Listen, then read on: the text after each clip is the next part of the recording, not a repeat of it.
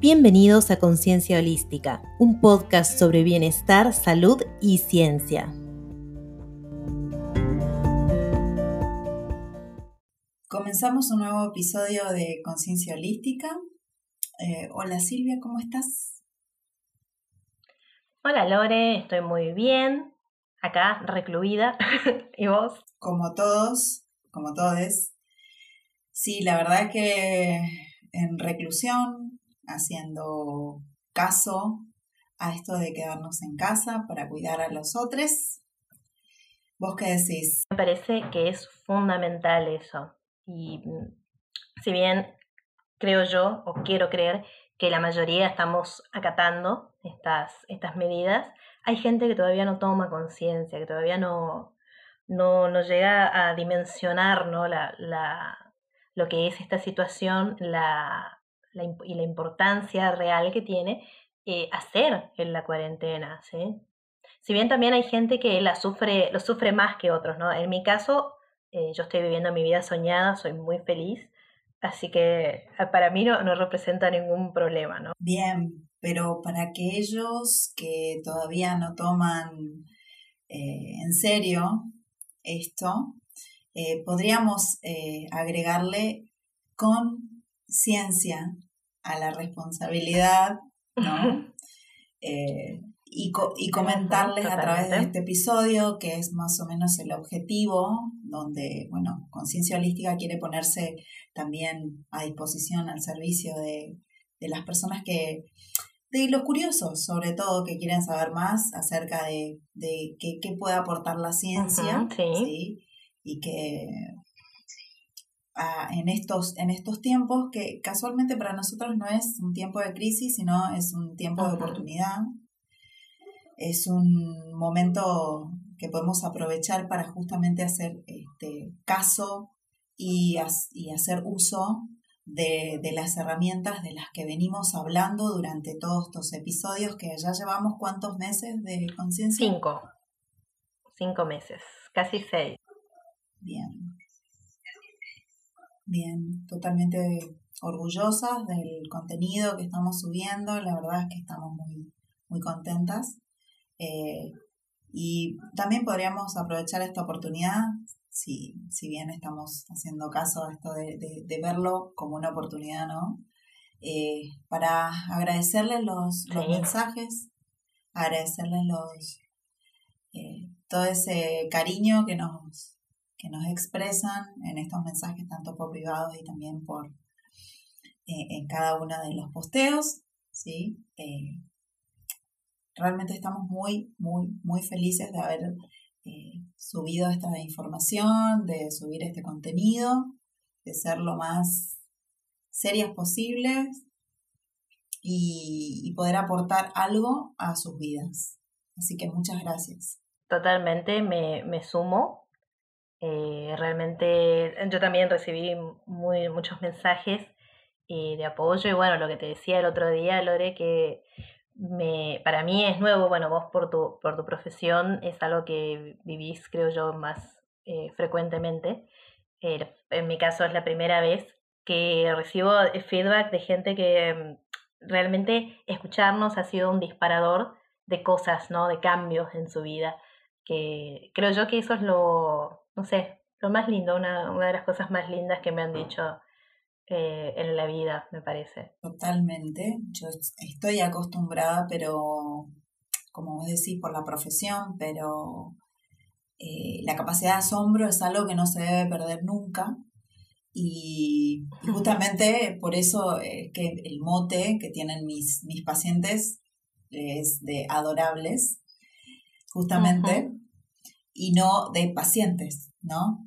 Justamente porque aportan esa, esa, esa, capacidad de asombro, hacen que, yo eh, realmente tenga fe en la humanidad y, que pueda sorprenderme cada día con sus avances, eh, que pueda eh, experimentar esa felicidad siendo yo también feliz de acompañarlos en este camino. Así que a mis adorables, un beso enorme. Un beso enorme. Bueno, ¿qué te parece si comenzamos con el contenido que habíamos preparado para este episodio tan especial. Sí, me parece eh, muy bien. Nuestra idea es, eh, como dijiste hoy, em, lo vemos, vemos esta situación de, de cuarentena eh, como, como, una oportunidad, ¿no? Más allá de, de la enfermedad en sí y demás, que son, bueno, hay una sobreinformación del, de este tema eh, muy importante, ¿no? Estamos realmente, creo yo que todos estamos bombardeados todo el tiempo con, con información, eh, muchas veces fake news, muchas veces cosas que son rumores, que son falsos, y todo eso eh, incrementa la ansiedad, incrementa el pánico, la paranoia. Y, bueno, nuestra idea es cortar un poco con eso y em, repasar un poco las herramientas que vimos en episodios anteriores, nosotros, nuestra idea siempre fue hablar de estas cosas en situaciones generales, ¿no? Porque era lo que estábamos viviendo hasta hace un par de semanas, era una vida eh, normal, entre comillas. Y bueno, y ahora la realidad es otra. Entonces, eh, la idea sería hacer un repaso, una revisión de esas cosas y yo le decía a Lore cómo aplicarlas o cómo ayornarlas para este contexto y eh, decirles lo que me dijiste, Lore. En realidad, eh, estas herramientas se pueden usar en cualquier contexto. Para nosotros, el estar hoy en una situación de pandemia no es una situación diferente que estar en otras situaciones, ¿no? Nosotros que lo vemos todo desde, desde lo micro, entendemos estas herramientas como una oportunidad para, para, sacarnos el estrés de encima eh, diario, estando o no en una pandemia. Para nosotros no hay diferencia. Muy cierto. Así que bueno, vamos a hacer un, repaso. Eh, a mí el concepto que, que más me, me pone ¿no? en, una, en una situación ¿no? de, de, realmente verlo, cuestionarlo, es este ritmo de vida que llevamos, ¿no? Que los expertos, de que los expertos hablan, dicen que, que la situación que estamos viviendo hoy en día tiene que ver con esto, ¿no? Con el ritmo de vida como premisa del ritmo de la modernidad, digamos, que según nuestra mirada, que vuelvo a repetirlo, es desde, desde los micro, microorganismos o microsociedad, ¿no? de la mirada de las dos, para nosotros este ritmo de vida es catastrófico, ¿sí? Va en contra de todo lo que se refiere a salud. Ese frenar y pensar que está destinado a todas las capacidades evolutivas que adquirimos en el último milenio, junto con la corteza cerebral, no se usa hoy. ese espacio-tiempo en donde todos confluimos para rescatar una idea de quiénes somos, qué necesitamos, qué deseamos y qué hacemos, es incoherente la mayor parte del día. Pero ¿qué nos pasa? ¿Por qué vamos en contra de lo que es salugénico para nosotros? La cuarentena, fíjense, es ese espacio-tiempo obligatorio donde nos revela lo que está pasando con el tiempo de ocio que no tenemos. Por ejemplo, las personas ubicadas en el hacer constante, esta acción que no se para a preguntar por qué lo estoy llevando a cabo, este, la respuesta obvia de estas personas es, bueno, es lo que debo hacer, sin caer en la cuenta del automatismo que se nos impone diario y a horario, ¿no? Siempre igual. Entonces yo me pregunto, ¿Y en las vacaciones? Y nos damos cuenta que la respuesta es la misma, lo mismo, rutinas para pasear, destinos para conocer, espectáculos a los cuales participar.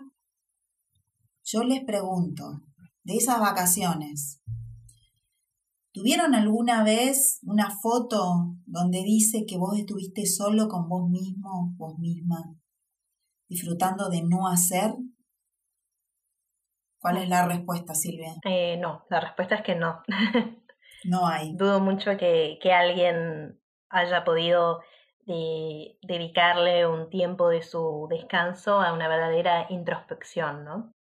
Bien, justamente lo que activa el conflicto en la cuarentena es ese, ese espacio imposible con nosotros mismos, restringido, sin opciones, inoperante, inútil para algunos, esto es tremendo, ¿no?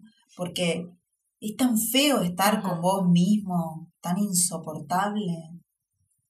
Entonces, aquí debe, debe, haber un error, ¿no? Nos tenemos que plantear a ver qué está pasando. Estamos tan acostumbrados a, a controlar todo lo que el hacer diario, el horario, siempre igual. Eh, estamos acostumbrados a esto que no nos damos cuenta de la apatía en la que caemos. ¿no? Despertamos mm. deprimidos, sin expectativas, sin anhelos, que no tengan nada que ver con el tener, ¿no? con el hacer. Y cuando esta cuarentena nos arrima al ser, colapsamos. La pregunta del encierro tiene que ver con quién soy adentro y a quiénes elegí para compartir mi interior.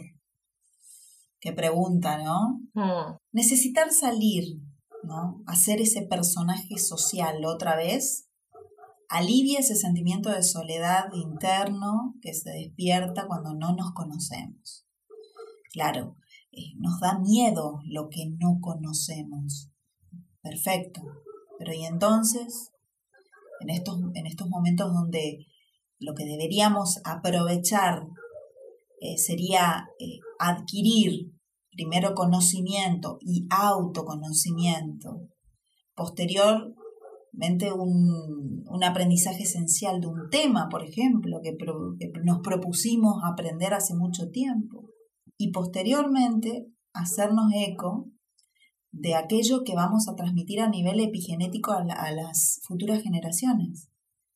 Salir del egocentrismo humano y ver más allá, donde somos un granito de arena que contribuye a un sistema mayor que es la naturaleza, por ejemplo. Que dicho sea de paso, ha sobrevivido más años que nosotros y se las ha gestionado a pesar de nosotros. Justamente lo que estamos eh, una de las hipótesis de las teorías es que estamos viviendo esto justamente porque la naturaleza se hartó de nuestra gestión, ¿no? Por, por decirlo de una manera, ¿no? Muy a lo Greta, ¿no? Sí, sí, sí, totalmente. Y, y bueno, y contribuye esta naturaleza diariamente para que tengamos un lugar donde desplegar nuestras potencialidades vitales, aunque a alguno se les haya ido la mano y la destruyan, ¿no? Sí, totalmente. Vamos a, volver sobre ese tema mm, en un rato. Em, de lo que dijiste me quedó resonando una palabra, la palabra apatía, ¿no? Qué, tremendo, ¿no? Es caer en la, en la apatía y me parece que una de las cosas, una de las principales cosas a evitar en esta cuarentena es eh, justamente eso, caer en la apatía. Sería eh, Sí, sí, sí. Em, también nos hablaste mucho sobre la incomodidad que a veces genera el estar solos y el estar solo con uno mismo, pero también en muchos casos eh, sucede lo opuesto, porque quizás al convivir con otras personas durante la cuarentena, aunque se estén llevando bien, ¿no? Eh, muchas veces se dificulta mucho lograr ese tiempo y ese espacio privado para justamente poder reencontrarse con uno mismo. Pero bueno, en, todos los casos, ya sea que uno esté demasiado solo o demasiado acompañado, finalmente la cuestión es la misma. ¿Cómo hacer para ir hacia adentro y centrarnos en nuestro eje? Claro, el tema es el siguiente. Esa persona que está conviviendo, ¿no? Hoy por hoy, encerrado con esa, esa otra persona, ese otro, ese otro, ¿no? Eligió a esa persona. ¿sí? Fíjate vos qué tremendo es este tiempo de cuarentena, ¿sí? que nos hace replantearnos incluso a quién elegimos para convivir. ¿Se entiende? Y eso me parece que es una pregunta válida para cuestionar y justamente nos tiene que dejar este, una respuesta después de esta cuarentena. Eh, hmm. los, los animo, les animo a que se la hagan, ¿sí? Porque puede ser un detonante para trabajarlo posteriormente, ¿sí? Y eso es muy válido. Bueno, las ciencias, respondiendo un poco a, esta pregunta, ¿no? De, qué hacer. Eh, las, ciencias no, las ciencias actuales nos han aportado muchísimas herramientas para que el viaje sea hacia adentro, pero sobre todo para lo que nadie habla, que es el después. Y eso me llama muchísimo la atención, porque nadie habla del después, todos hablan del entre, de lo que pasó antes de que esto se desatara. Todo el mundo habla de lo que está pasando hoy por hoy, pero nadie habla del después, ¿no? Y me, me pareció interesante poder ponerlo en tela de juicio, ¿no?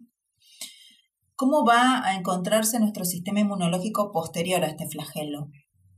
¿Alguien se preguntó cómo epigenéticamente le heredamos a nuestros sucesores la información para defenderse de futuras pandemias? Es nuestra oportunidad quizás para generar nuevas estrategias para afrontar desde un lugar más saludable y no desde el miedo, desde la impotencia o, desde la desesperación. Y hablemos un poco también de solidaridad y de cuidar a otros, desde la médula hasta la sociedad.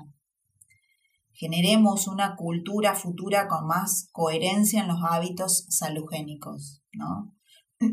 Tanto en episodios como mindfulness, holobionte, epigenética y este último, PINE, que lo subimos hace apenas unos días, hablamos de lo que nos pasa cuando encontramos en estrés constante nuestro cuerpo, nuestra mente, eh, ¿por qué no nuestra alma?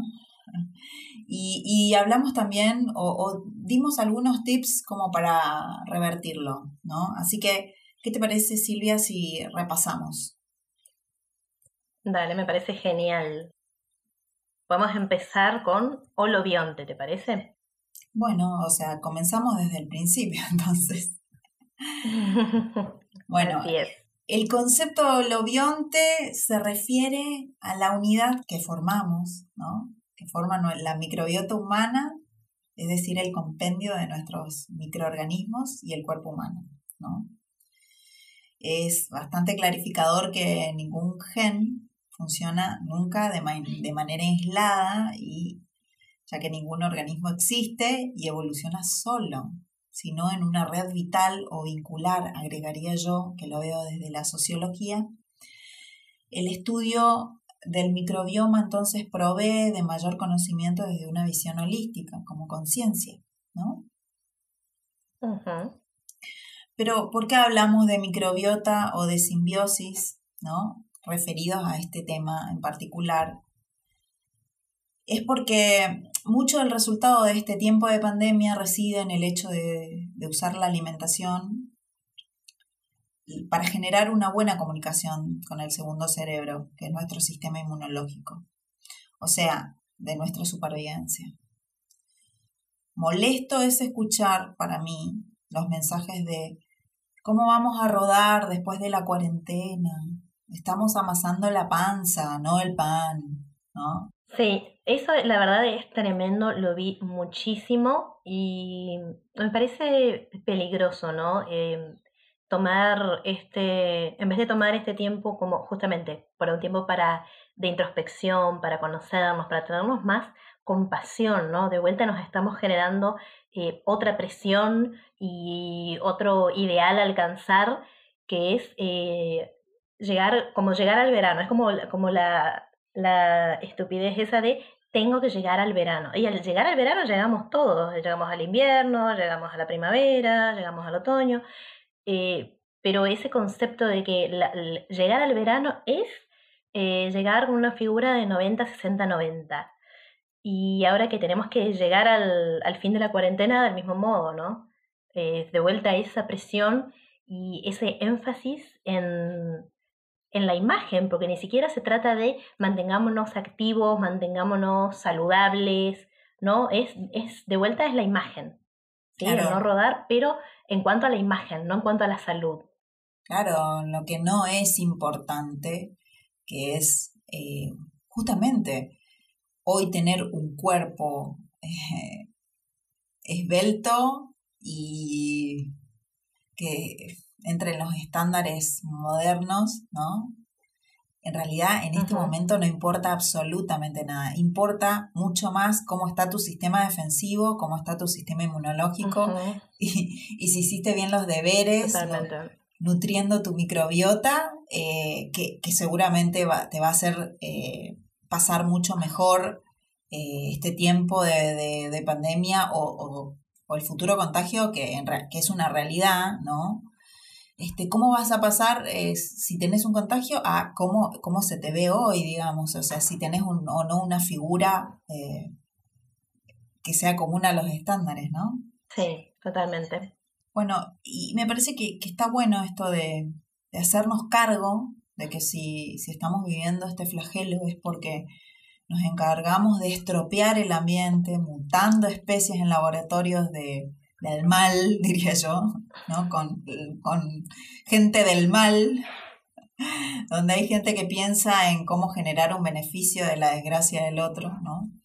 Los microorganismos en realidad tienen la culpa despejemos este, este sentido que me parece importante. Contamos cómo se ve un virus, ¿no? Silvia, y en realidad cuál es el objetivo que tiene este virus. Bueno, para responder tu primera pregunta, no, los microorganismos no tienen la culpa, porque mm, en un sistema, en un ecosistema, ¿sí? Eh, existen los microorganismos que son patógenos y demás, existen como controladores biológicos. ¿sí? Entonces, por ejemplo, cuando hay una sobrepoblación de un determinado animal, eh, a veces surge una enfermedad que hace que disminuya un poco la, población de este, de este animal y ahí se restablece el equilibrio. ¿sí? Esa es la manera en la que funcionan los eh, organismos patógenos, ese es el fin que tienen. Fin es una forma muy teleológica ¿no? Eh, de decirlo, no es el fin, Sí, pero bueno, es la función que cumplen en el ecosistema, ¿no? Em, eso sería en situaciones normales, en un ecosistema natural sin intervención humana.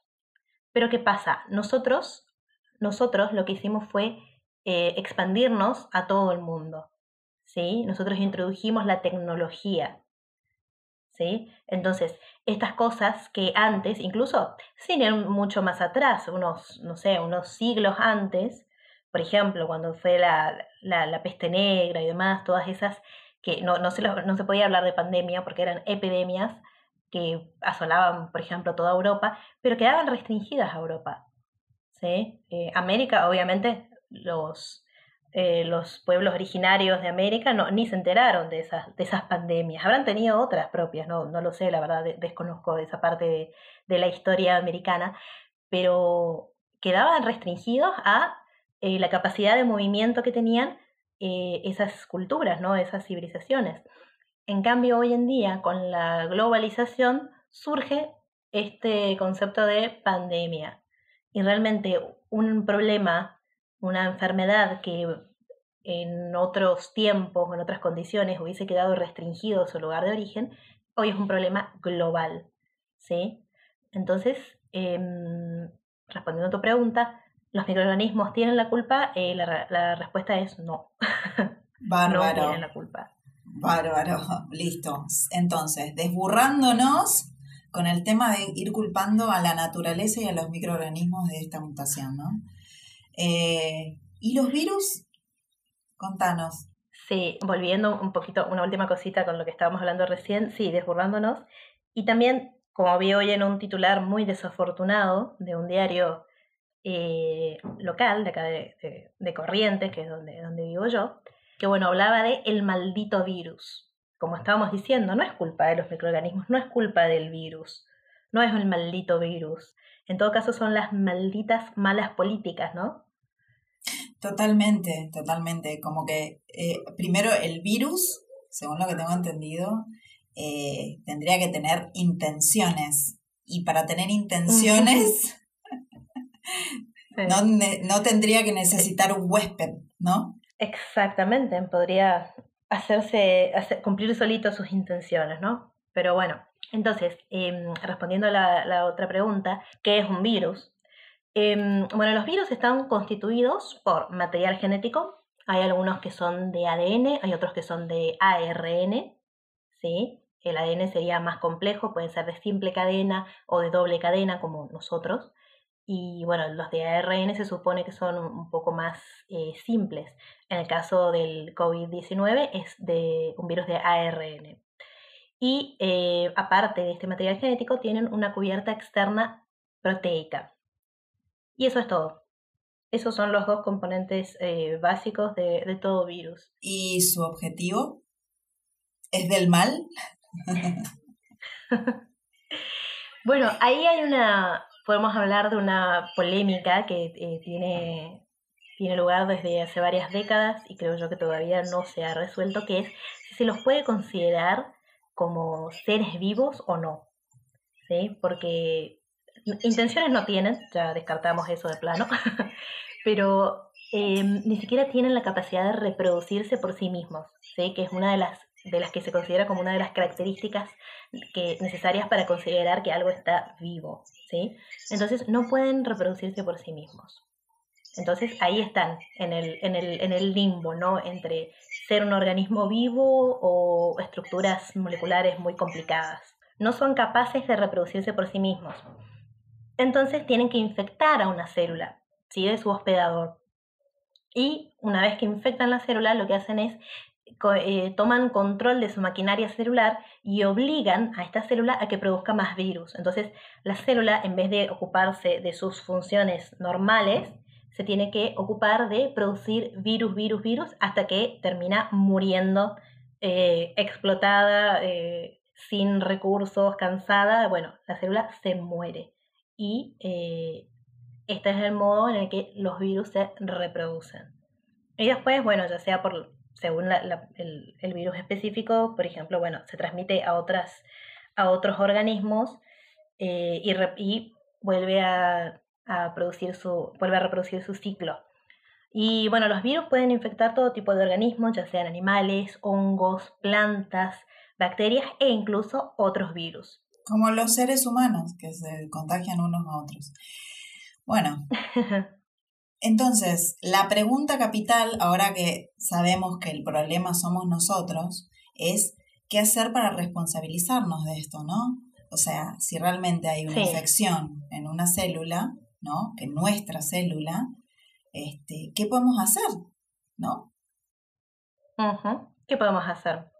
En cuanto a salud, podemos decir que, que aquello que se perdió de microbioma ¿no? en el proceso evolutivo que, que explicamos, ¿no? puede explicarnos, eh, es necesario que ustedes, este, si quieren ahondar en el tema, puedan ir al episodio de Holobionte, que está en, en Spotify y también está en nuestro canal de YouTube. Y en las otras plataformas de podcast. Y en las otras plataformas. Bueno, ahí explicamos que lo que se perdió de microbioma en el proceso evolutivo puede explicarnos el incremento continuo de la incidencia de enfermedades relacionadas con la inflamación. Pero, ¿por qué? me preguntaba yo, ¿no? Porque no ponemos el foco en la alimentación como la manera orgánica de hacer más saludable a nuestro segundo cerebro, que es la microbiota intestinal, ¿no? Que se comunica justamente con el sistema que necesitamos en este momento, que es el sistema inmunológico. Y este, este, estos tres sistemas se comunican totalmente, ¿no? Y de manera sana si nosotros tenemos una microbiota sana. Entonces, eh, ¿por qué estos microorganismos que están en nuestro cuerpo tienen mayor incidencia que nuestro propio ADN? Imagínense la importancia, ¿no? Imagínense que nosotros nos preguntamos cómo hacer para que el sistema inmunológico actúe contra este virus, pero no nos, no nos estamos dando cuenta que estamos bajo estrés constante, ¿no? el cuerpo se inunda de esteroides y de adrenalina y el sistema inmune secreta mensajeros químicos llamados citoquinas proinflamatorias que ponen en alerta todos nuestros sistemas. Eh, es necesario entender que nuestros órganos principales se quedan sin la producción de sangre y por consiguiente sin la producción de oxígeno necesario, ni la, la glucosa este, para generar la energía para defenderse, ¿no? Al interpretar que hay un patógeno dando vueltas, que puede ser o este virus o el estrés, ¿sí? Eh, ahí el sistema inmune llena de toxinas, ¿no? nuestro, el lugar donde cree que, está este flagelo, la temperatura se eleva y, también se produce la inflamación este, para combatir a este invasor. Ahora, eh, yo quiero que ustedes entiendan que o el COVID o el estrés es lo mismo para nuestro cuerpo, ¿no? Para nuestro sistema inmunológico. Hay algo que está invadiendo. Y todo esto por una mala alimentación, decía yo. Qué, tremendo. Eh, sí, señores, todo por una hamburguesa. Aunque este, aunque este bichito letal no existe, ¿no? Porque en el caso del, del estrés es virtual. Eh, y justamente cuando el presidente decía en, ¿no? en, sus diferentes entrevistas que estamos luchando contra un enemigo invisible, yo todo el tiempo se me venía en la cabeza, decía, esto es igual que el estrés, ¿no? Entonces, tenemos un cuerpo eh, que parece enfermo sin enfermedad, ¿no? Tenemos órganos que ante semejante desgaste parecen los de una persona muy mayor, este tracto digestivo en comunicación constante con el sistema inmune que se llama tejido linfoide asociado al intestino, eh, el cual yo quiero que entiendan ustedes, se le dice segundo cerebro porque representa el 80% de nuestra eh, respuesta defensiva. Fíjense que con cómo estamos contribuyendo a fortalecer nuestro sistema defensivo solamente si cambiamos nuestra alimentación y si nos hacemos responsable de esta, ¿no? Entonces, la respuesta y el consejo salugénico, ¿no? De salud, dicho en criollo, comida rica en estos microorganismos para que los competidores dañinos no le hagan espacio. Entonces, tres fuerzas que dañan enormemente nuestra flora intestinal. La exposición a sustancias nocivas, que fíjense, aunque nosotros pensamos que es otra cosa, es el gluten, el azúcar refinada, el cloro y los antibióticos, ¿no? Mm. son, dicho sea de paso, innecesarios en una dieta diaria.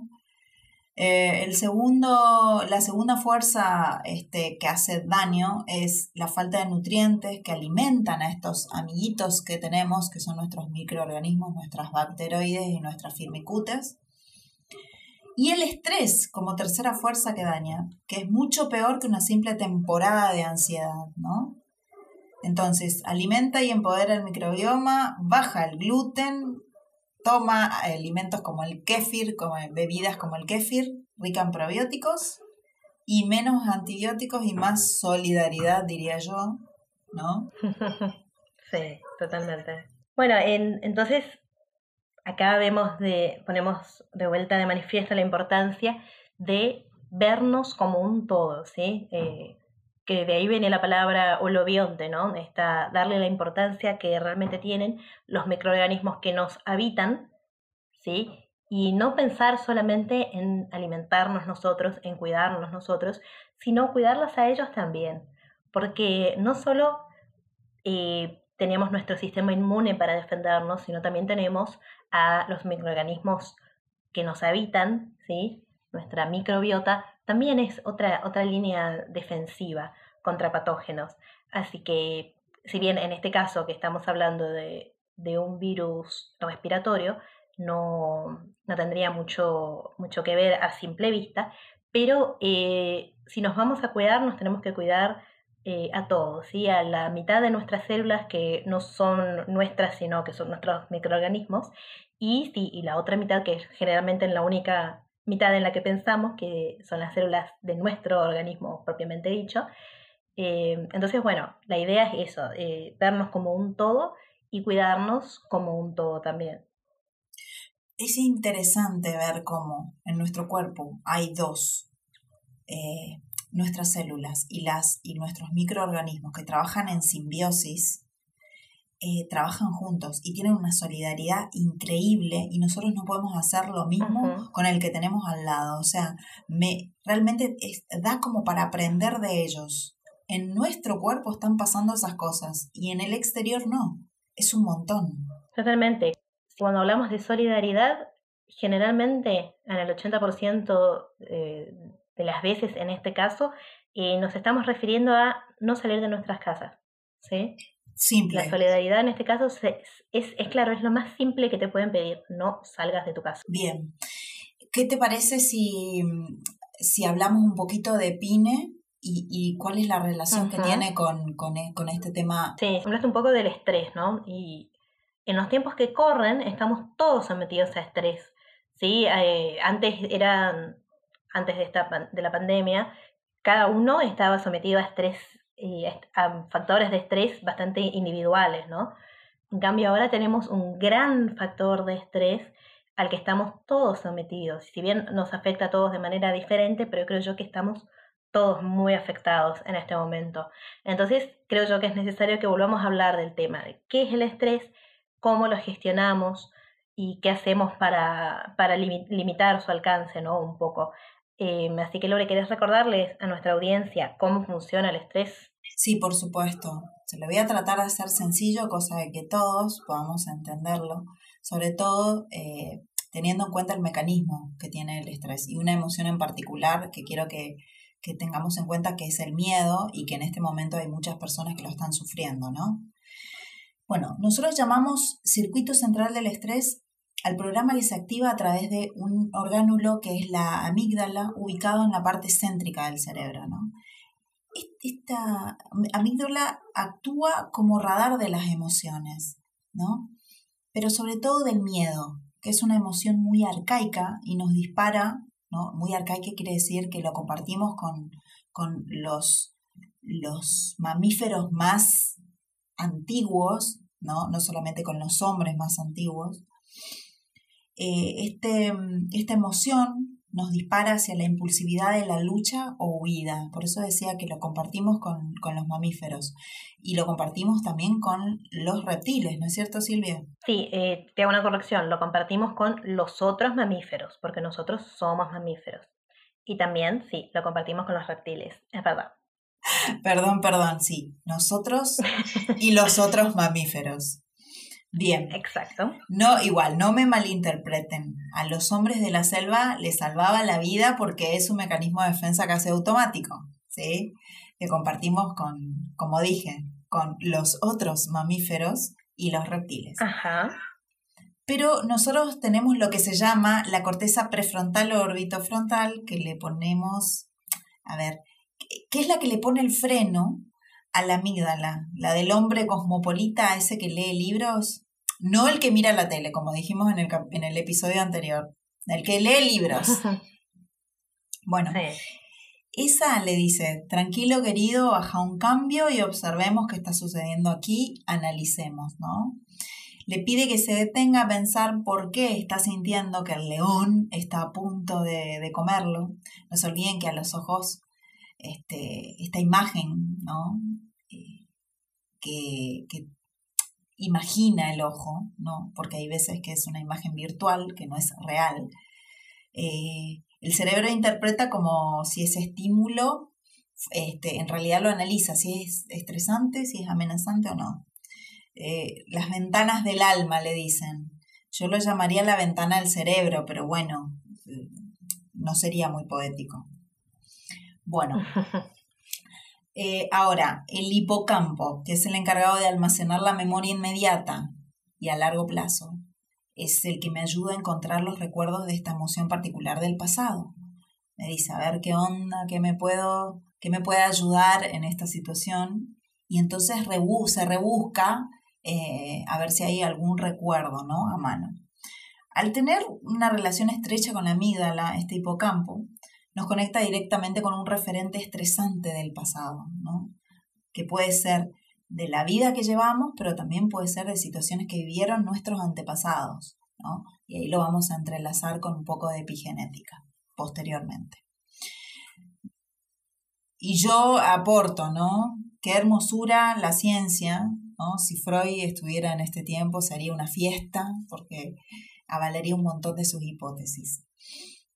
Ahora, Volviendo a esto, si estamos en automático, se activan las glándulas suprarrenales y el cortisol, que es la hormona del estrés, inunda mi cerebro y me prepara para el ataque o la huida. Imagínense esto, estoy eufórico y quiero matar o morir huyendo. ¿sí? Es necesario recalcar que en, automático no participa la, la corteza prefrontal y no hay freno, ni interviene, ni interviene el pensamiento siquiera.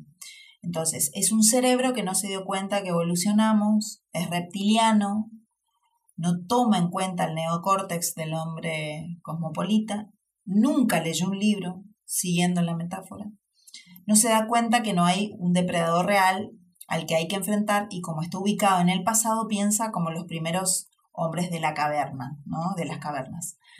Por eso cuando escuchan a los expertos diciendo una frase conocida como el psiquismo puede elevar el sistema inmunológico, quiere decir que factores como el amor, el optimismo, la esperanza, el buen humor, la risa, el soporte social, el altruismo, y escuchen esto, el altruismo, la solidaridad, han sido estudiados en sus correlatos inmunológicos y fisiológicos, encontrándose que la actividad de las células T, B y natural killer, que son las que nos defienden de mm, tanto de, los virus como de los tumores, eh, mejoran la, la, relación de los valores normales o basales, le dicen, este, sin el miedo a la pandemia, ¿no?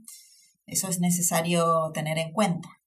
En, una situación donde enseguida ustedes sienten que, les produce miedo, eh, pónganse a pensar en esto, ¿no? Es como pongan conciencia holística y revisen el episodio. A ver, ¿qué era lo que tenía que hacer yo cuando sentía miedo? Bueno, listo. Acá tienen.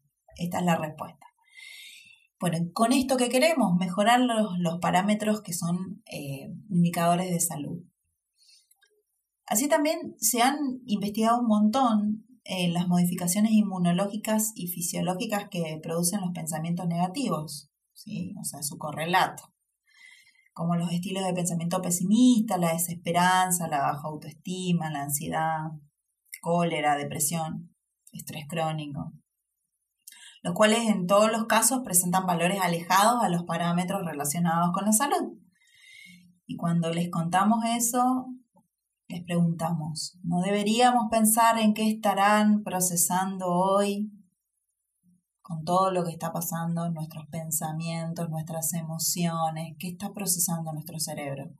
¿Cuánto tiempo de las 24 horas en donde nos ponemos noticias a mansalva, donde eh, recibimos por WhatsApp millones de audios, millones de, de, alertas. ¿Qué está pasando en nuestro cerebro? ¿Cuál es la emoción circundante en esas 24 horas?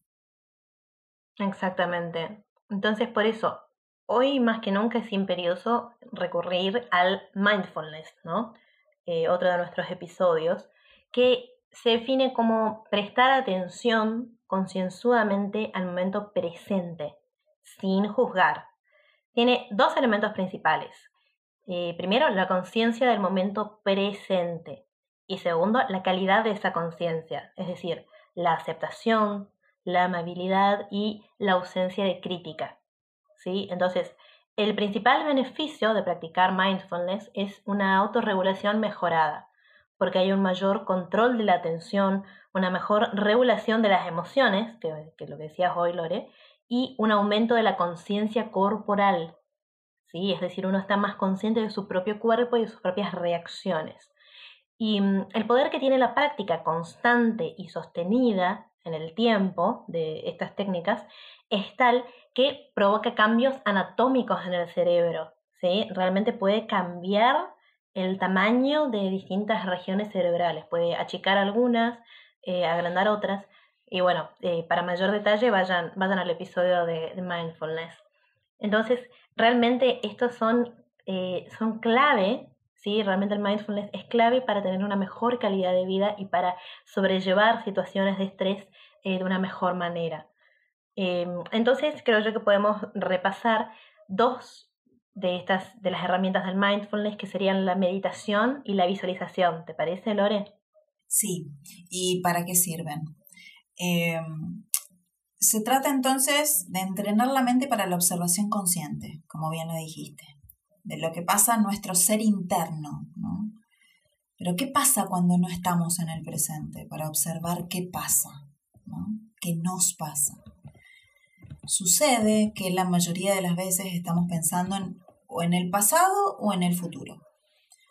¿Cómo podemos darnos cuenta de esto?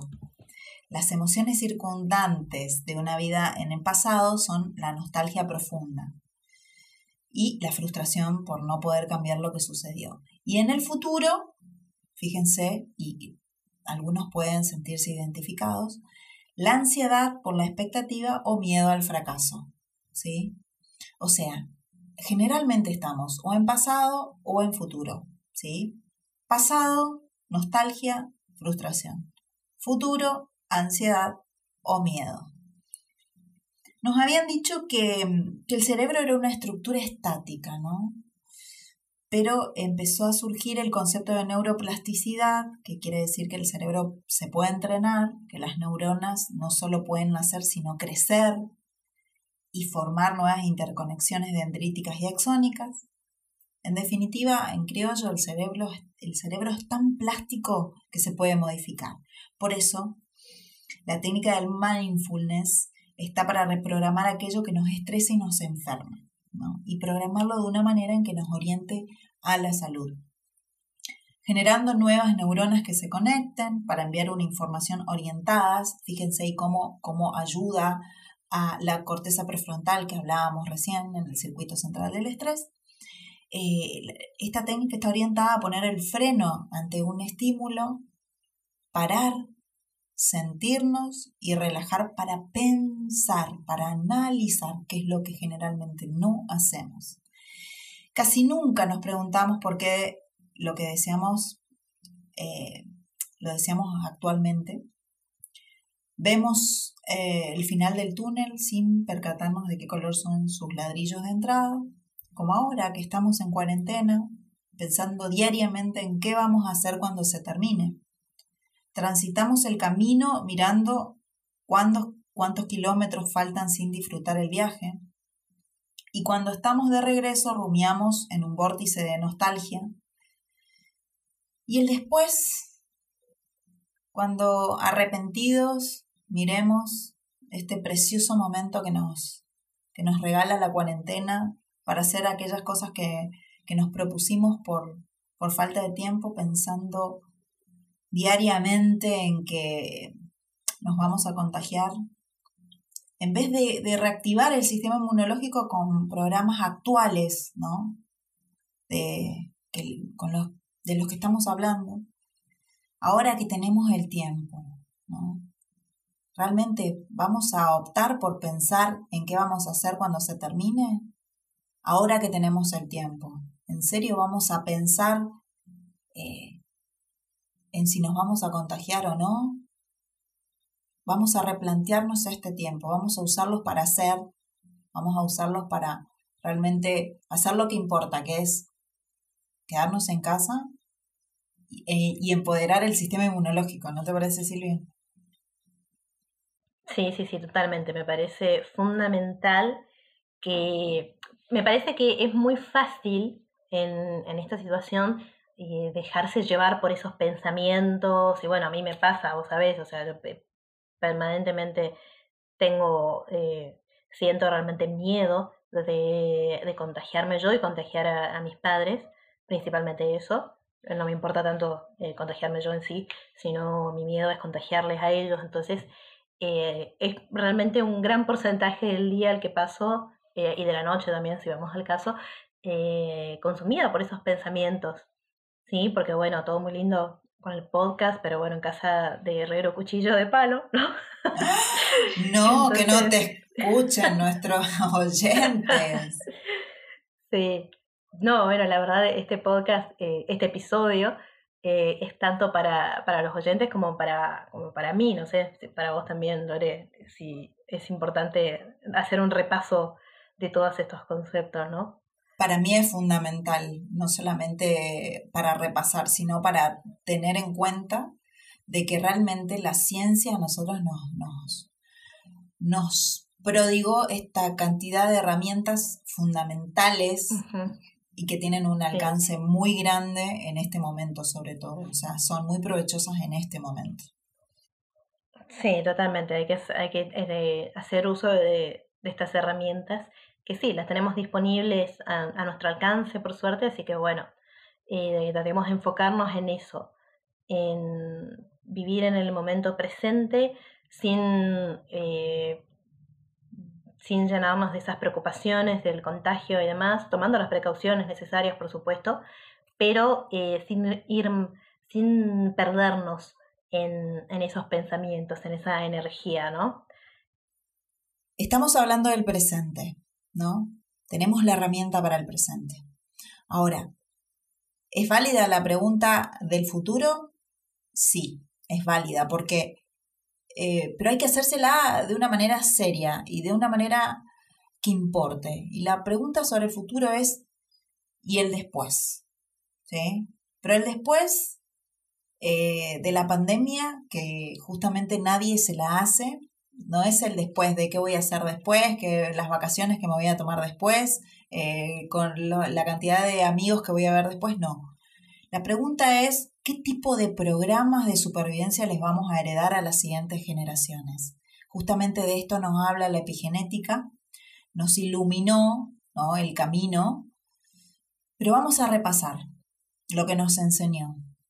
¿Cómo podemos modificar nuestra epigenética para no afectar a las próximas generaciones? Es decir, ¿qué etiquetas van a generar estos cambios epigenéticos después de este periodo de cuarentena? En el episodio justamente hablábamos de cómo los factores ambientales y psicosociales obligaban a generar adaptaciones evolutivas. Hablamos de sucesos traumáticos y de la perspectiva, qué importante que era tener una perspectiva en una situación en particular. Justamente lo grabamos en un momento donde no había pandemia, en un momento donde solamente hablábamos de, de otros tipo, otras situaciones traumáticas que pasamos como humanidad. Entonces, da como para hablar y repasar este tema nuevamente, ¿no? Lo importante y lo esencial es entender que nos enseñan a vivir desde el miedo, que es una lógica que le damos desde una hipótesis que, de que prevalece el más fuerte, eh, de una hipótesis, de la lucha por la vida. Un bebé en la panza ya detecta desde la química de su mamá a través de la placenta, eh, llamémosle la química del miedo, y después lo reproduce como adulto, porque en, en algún lado aprendimos esto. Lo heredamos de nuestros antepasados, pero también lo aprendemos desde la química de la, de la química del miedo que, que, puede, que podemos aprender desde el lugar, desde inútero, ¿no? se instala como una creencia de que hay que luchar para sobrevivir. Y esa energía que está destinada a que el cuerpo sane, eh, está dedicada exclusivamente a huir del predador, del enemigo invisible, como en este caso. Pensemos que vivimos así diariamente hace cuántos días, cuántos días llevamos de cuarentena, ¿no? En estrés crónico, en, en, en un circuito de miedo. Entonces, el cuerpo necesita reposo, ¿no? después de estar defendiéndose constantemente de este enemigo invisible. Es inevitable que este ritmo no se, no se produzca eh, ningún ideal salugénico, sino que se produzca una enfermedad. ¿no? Algún síntoma tiene que estar eh, detectando. Hablábamos con Silvia hoy de que eh, era inevitable sentir algún que otro síntoma, por más pequeño que sea, aún sin ser hipocondríacos, ojo. Este, hoy miraba la entrevista que le hacía a Vero Lozano al presidente y le preguntaba si era hipocondríaco. Y se lo dijo directamente, ¿usted es hipocondríaco? Porque, claro, el tema es ese. O sea, nosotros estamos escuchando desde que nos levantamos hasta que nos acostamos mensajes de miedo, ¿no? Inevitablemente, algún, inevitablemente algún síntoma vamos a tener. ¿sí? Parecido o no, podemos, podemos llegar a tener un dolor de garganta o fiebre no muy alta. o fiebre no muy alta, pero eso significa justamente no que te hayas contagiado, ¿no? Que tengas que ir y que a algunas personas le pasan, que van urgente al, algún, al hospital o alguna salita porque piensan que por un dolor de garganta o por fiebre alta, perdón, por un poquito de fiebre, eh, ya están contagiados. No, justamente es la química del miedo, señores, ¿sí? Lo decimos de frente, ¿no? Entonces, ¿quién hace reposo de manera correcta después de todos estos mensajes de miedo? ¿Sí? Ninguno. Así como con pandemia o sin pandemia, nos tomamos un analgésico y de vuelta a escuchar los mismos mensajes. Eh, el sistema inmunológico lo toma como dato, les quiero contar. Seguimos en lucha todo el tiempo y de noche también, porque las pesadillas son recurrentes. Y colapsa en un síntoma cada vez más grave. Hoy es una febrícula, mañana fiebre. Hoy es un dolor de garganta, mañana tenemos placas. Nosotros gastamos la energía que necesitamos para que nuestros órganos se reparen diariamente y la direccionamos en lo que percibimos o en lo que percibe nuestro sistema inmunológico, que es una lucha diaria, ¿no? Estas, de estas 24 horas casi no tenemos descanso, ni siquiera de noche. La mente no para ni de noche, eso es algo que tienen que entender, pero el cuerpo tiene que frenar y a veces lo hace con mecanismos que son mortales, que inducen al reposo. Dice basta. Entonces, cuando le preguntamos a las personas este, que se contagian, le preguntamos cómo estaba tu sistema inmunológico. ¿Cómo estabas vos? Justamente, fíjate vos qué dato, que las personas que tienen una incidencia letal son personas que tienen complicaciones, no las personas sanas. ¿no? Entonces pensemos, ¿sí? Pensemos, frenemos, Utilicemos la corteza cerebral y pensemos, las personas que tienen un buen sistema inmunológico, un sistema inmunológico empoderado, pueden llegar a contagiarse, pero no van a morirse. ¿Por qué? Justamente porque su cuerpo está en perfectas condiciones. Entonces, el cuerpo trae una memoria genética de supervivencia, eso tenemos que saberlo, y está lista para ser usada. Hay potenciales como la curación natural del cuerpo que se duermen cuando la cromatina está aglutinada o cerrada, ¿no es cierto? Según la epigenética. Sí. Bueno. Así es, tal cual. Eh, justamente esto que decías de estar viviendo permanentemente en, miedo y recibiendo mensajes de miedo, eh, me hace acordar algo que nombramos en el episodio de epigenética, que, fue un ejemplo, del el que fue el de, el de, bebés nacidos de madres que estuvieron en el atentado de las Torres Gemelas. ¿sí? Estos bebés eran más temerosos que bebés de madres que no estuvieron en, en este episodio. Entonces, que no estuvieron ahí. Entonces, esto obviamente eh, se produjo debido a cambios epigenéticos. ¿sí? Y qué importantes serán los eh, factores epigenéticos es decir, el efecto del ambiente sobre nuestros genes, que estos pueden transmitirse hasta cuatro generaciones. ¿sí? Entonces, imaginemos cómo van a ser las generaciones de, que surjan de madres y padres que hoy están atravesando esta situación. Y no solo en un lugar como era con las Torres Gemelas, que era un, un evento puntual que si bien tuvo efectos eh, globales, eh, pero las personas más afectadas obviamente fueron las que estuvieron presentes. Eh, y ahora estamos, no estamos atravesando un evento puntual, sino es un evento global, ¿sí? estamos siendo todos afectados. Entonces es, más, es necesario más que nunca, más que nunca es necesario que usemos estas herramientas y que hagamos del mundo un lugar seguro y que sea confiable para las nuevas generaciones, ¿sí? No hagamos que vivan en un miedo permanente y de eso que ellos no tengan no vivan en un miedo permanente depende de nosotros, de las generaciones actuales. Justamente, eh, de lo que se trata con estas herramientas es de cambiar la percepción de la realidad que nos rodea, ¿no? con técnicas que abren, este, la, como decía, la cromatina, como la visualización. ¿no? Fíjate vos que hablan de cromatina relajada. ¿Qué más relajado que después de una visualización o de, la, de una meditación? Sí, realmente. Por eso me resulta tan acertada, ¿no? Porque abre un canal para que nuestras capacidades y potencialidades dormidas se expresen de manera óptima. Vivir mejor este periodo de cuarentena es un mensaje que deberíamos darle a nuestras células desde que nos levantamos, señores. ¿Sí? Por eso la meditación matutina, los pensamientos positivos con relación a mi salud y la confianza en mi cuerpo, ¿sí? Hacen la diferencia.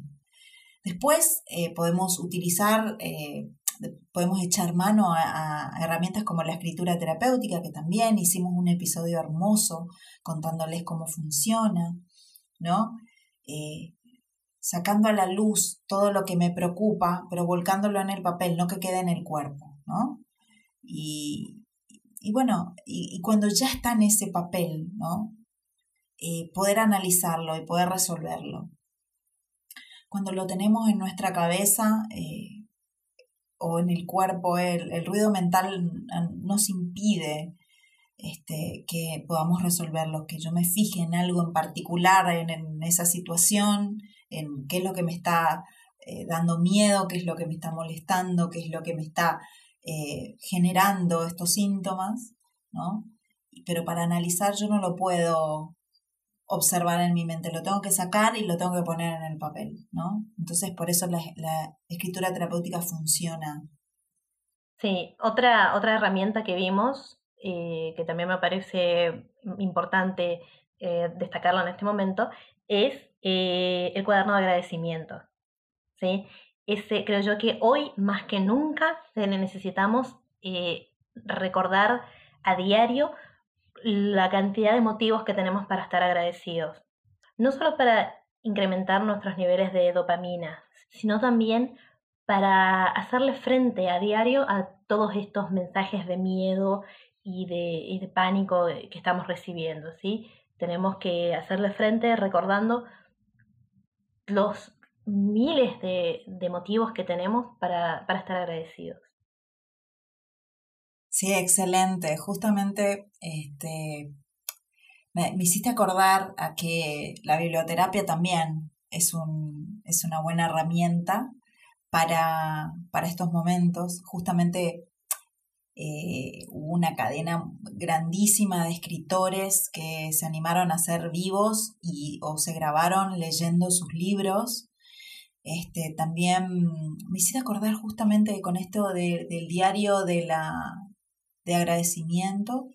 Este, eh, ayer o anteayer estuvo leyendo eh, desde su Instagram, mi adorado analista, justamente estuvo leyendo El hombre en busca del sentido de Víctor Frankl. Y la verdad es que sí, justamente eso es lo que, escuchándolo a él, se me ocurría. Decía, tenemos tanto en una situación, salvando las distancias, el holocausto, los campos de concentración, pero estando en cuarentena, pero teniendo tantas opciones, teniendo tantas cosas a nuestro favor, teniendo tantas, tanto, tanto disponible, ¿Cómo no lo podemos ver como una oportunidad? Deberíamos estar agradecidos en una lista de 10 cosas por las que tendríamos que estar agradecidos todos los días, ¿no te parece? Totalmente, totalmente. Pero para facilitar el ejercicio podemos hacer una lista de tres cosas diarias, ¿no? Creo yo que con eso ya, es más que, suficiente para mantener nuestra dopamina alta y nuestras nuestras defensas contra los miedos también eh, altas. Entonces, no nos enseñan a ver la vida como una experiencia agradable, ¿no? Pero la buena noticia de la epigenética es que lo podemos cambiar.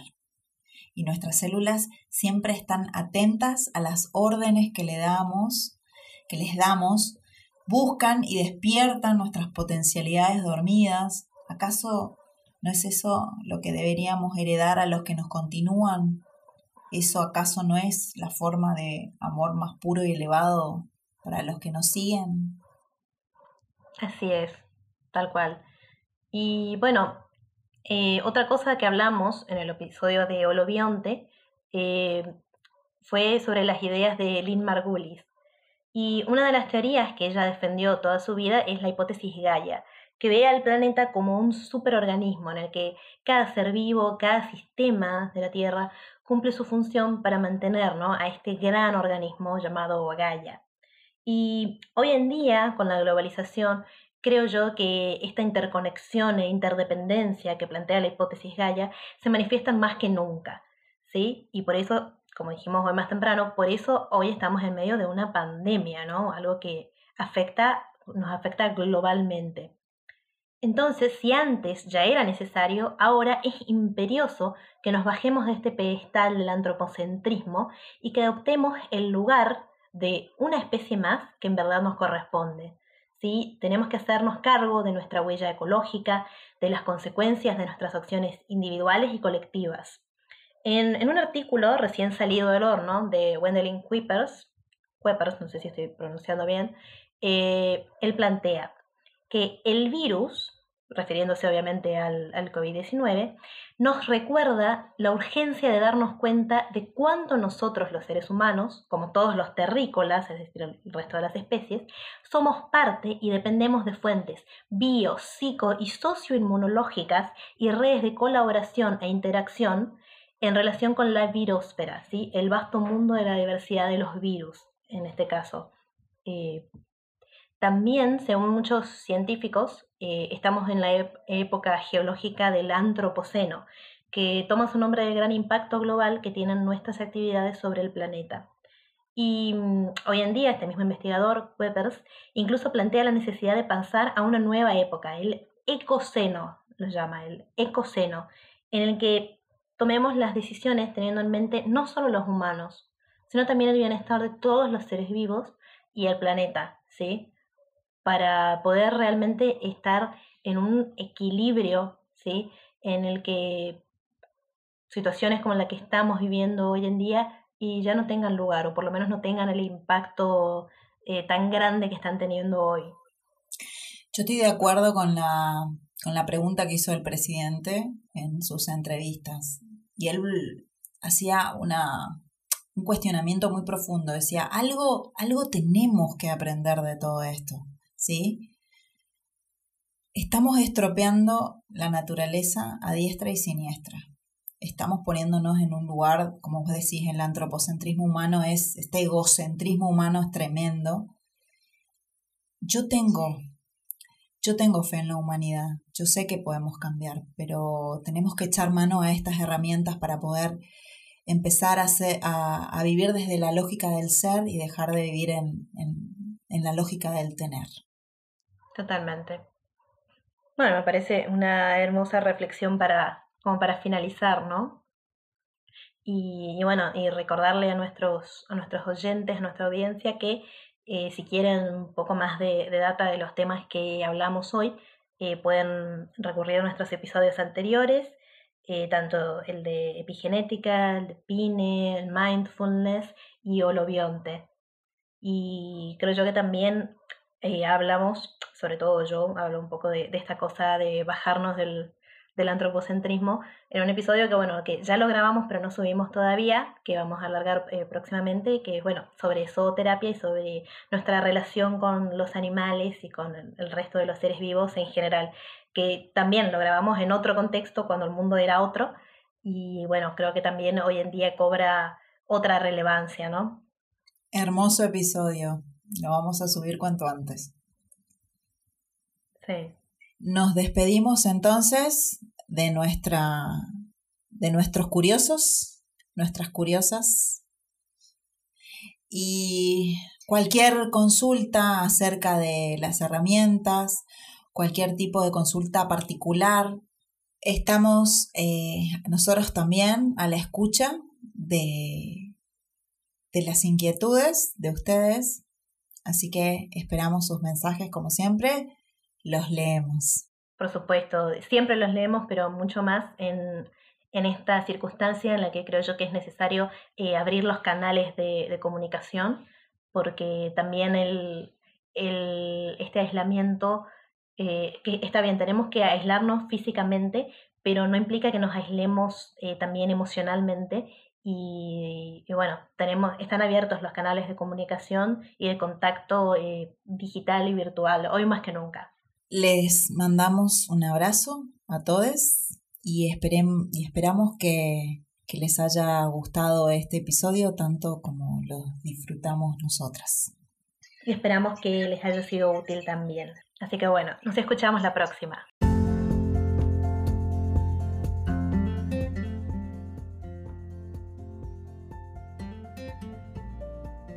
Esto fue Conciencia Holística. Seguinos en nuestro Instagram, arroba conciencia holística.